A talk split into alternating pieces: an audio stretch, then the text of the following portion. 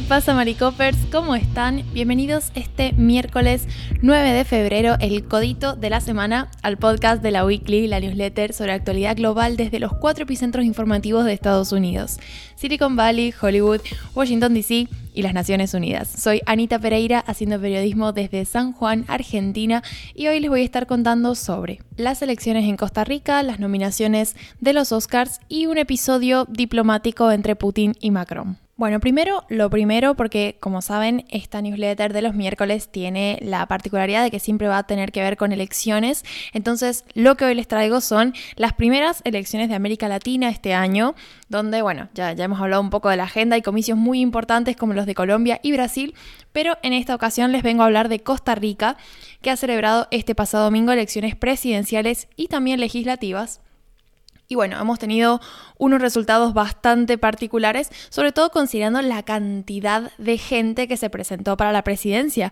porque les cuento, han sido 25 aspirantes a ocupar el puesto de presidente.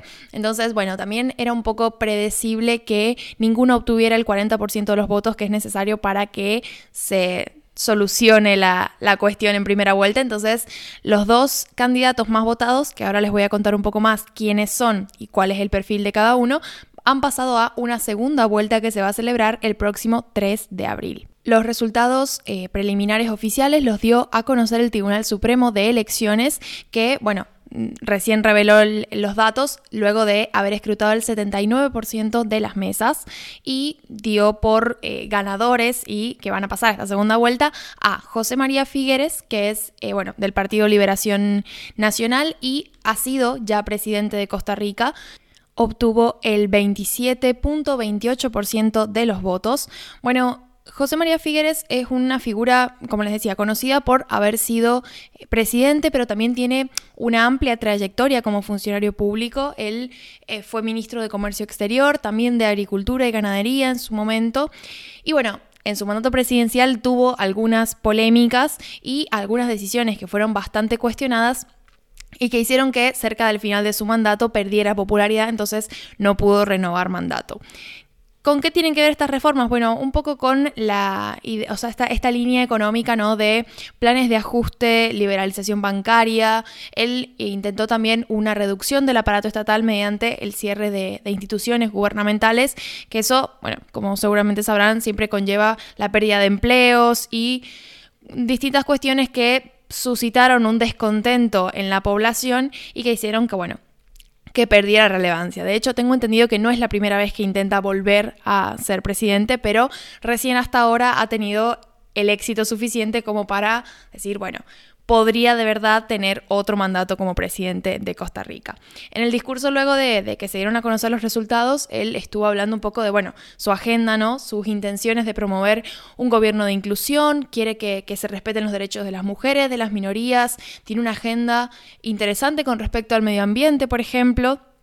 Y bueno, sus, sus, objetivos principales están concentrados en reducir el desempleo y la pobreza, que tienen porcentajes como mínimo preocupantes en Costa Rica.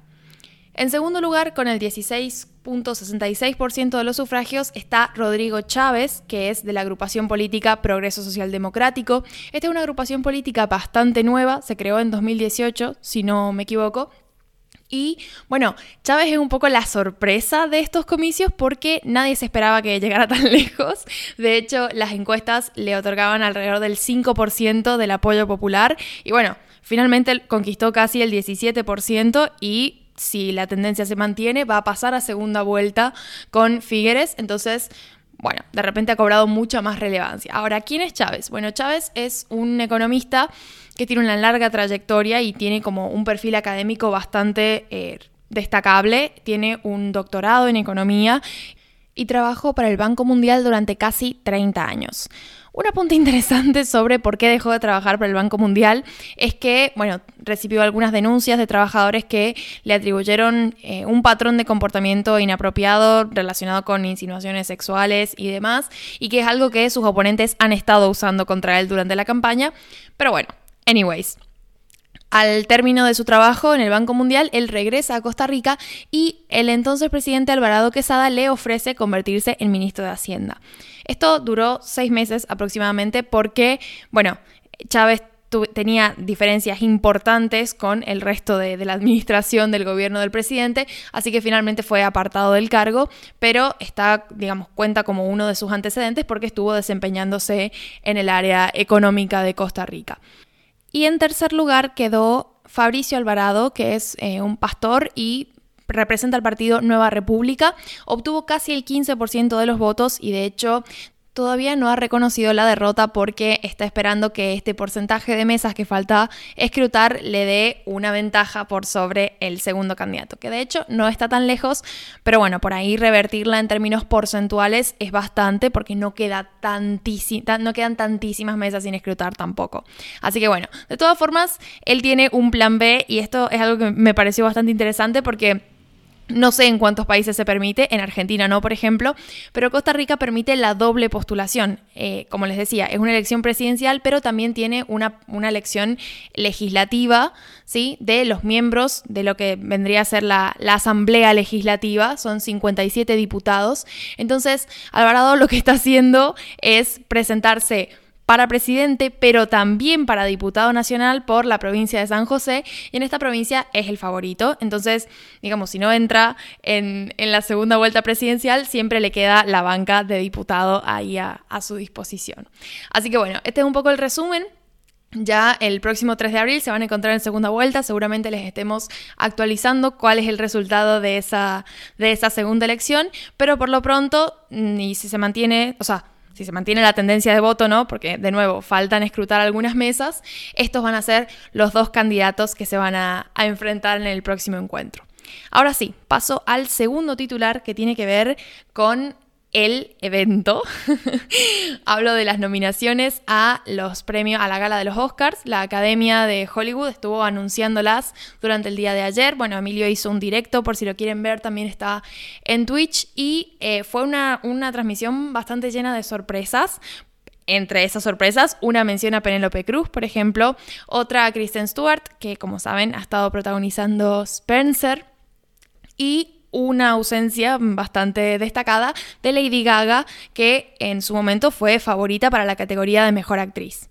Fue sorpresivo porque Gaga de hecho sí estuvo en las nominaciones de otros galardones que en general un poco ofrecen pistas sobre quiénes van a llegar a las nominaciones de los Oscars, como por ejemplo los Critics' Choice, los Globos de Oro, el Sindicato de Actores, los premios BAFTA. Entonces sí que fue una sorpresa en el sentido de que, bueno, un poco se estaba esperando que ella estuviera ahí, pero bueno, finalmente eh, la presencia de académicos internacionales ha tornado la balanza para el lado de Penélope Cruz y probablemente también el de Kristen Stewart, que, como les decía, con Spencer está protagonizando una película que está dirigida por un cineasta chileno y que trata sobre un personaje emblemático europeo. Entonces, bueno, un poco ese es el panorama. Netflix va camino a ser la gran favorita para anotarse su primer victoria en los Oscars con El Poder del Perro, que ha recibido 12 nominaciones y está en todas las categorías importantes.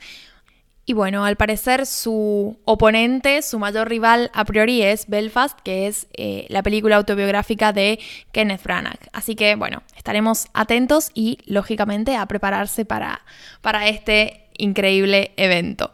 Vamos con el último titular que tiene que ver con relaciones diplomáticas, en particular entre Emmanuel Macron, el presidente de Francia, y Vladimir Putin, el líder ruso. ¿Qué pasó? Bueno, les doy un poco de contexto antes. Macron había ido a Moscú para intentar ser una suerte de interlocutor entre Rusia, la OTAN y la Unión Europea, es decir, mediar un poco estas tensiones que venimos viendo en escalada desde que Putin colocó semejante cantidad de ejércitos en la frontera con Ucrania y bueno, hemos venido siguiendo cómo ha reaccionado Estados Unidos, cómo está reaccionando la Unión Europea y cómo se está tratando de lidiar con esta crisis. Entonces, un poco la jugada de Macron era tratar de ir a lograr algún tipo de consenso con el líder em, ruso, ¿no? También como parte de su estrategia de devolverle a Francia una suerte de importancia geopolítica global y obviamente teniendo en cuenta el contexto de las elecciones presidenciales donde Macron se va a jugar la reelección, entonces también está tratando un poco de ganar protagonismo, ¿no? Entonces, ¿qué pasó?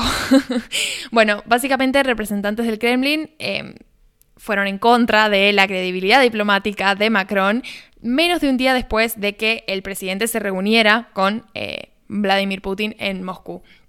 Porque, bueno, oficiales franceses habían asegurado que Macron había logrado conseguir compromisos de Putin para no dejar tropas en, Bielorrusia luego de los ejercicios militares que han planeado en conjunto con Francia para esta semana. De hecho, hablamos de esos ejercicios antes y de cómo podían un poco tensar todavía más las cosas.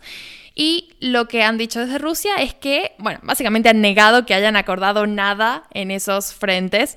Entonces, un poco este desdecir... Eh, los dichos de la administración, los dichos de la gestión de Macron, ha sido ponerlo también en un compromiso, ¿no? De, bueno, eh, está diciendo que logró cosas que en realidad no logró en absoluto. Y de hecho, las declaraciones del portavoz del Kremlin fueron como cortitas, concisas y al hueso. Él dijo, en la situación actual, Moscú y París no pudieron llegar a un acuerdo. Francia es un miembro de la Unión Europea y de la OTAN. Francia no lidera a la OTAN. Entonces, nada, le han marcado mucho la cancha a Macron, así que esta, este intento de posicionarse como una suerte de mediador no pareciera estar saliendo del todo bien. Sobre todo porque con esto Rusia no hace más que reafirmar que con quien de verdad quiere sentarse a negociar sobre una desescalada es Estados Unidos y de hecho ahí está justamente la tensión en que ni Estados Unidos ni Rusia pretenden ceder y tienen, bueno, posturas bastante contrapuestas y que no son reconciliables si ninguno hace una concesión. Entonces, eh, lógicamente Estados Unidos es claramente el país que lidera la OTAN y bueno, cualquier conflicto con la organización en general representa una cuestión que Estados Unidos tiene que resolver, digamos, en cuanto a poner la cara, ¿no? Es como tiene que salir la, administración de Estados Unidos a responder por lo que hace la OTAN, porque bueno, también es el rol que tiene dentro de la, de la organización. Así que probablemente mientras no veamos avances en materia de negociaciones por parte de estos dos grandes, tampoco creo que veamos avances en una desescalada del conflicto. Así que bueno, eso ha sido todo por mi parte. Espero que tengan un lindo miércoles y un lindo resto de semana. Y me escuchan de nuevo con Emilio el lunes. Adiós.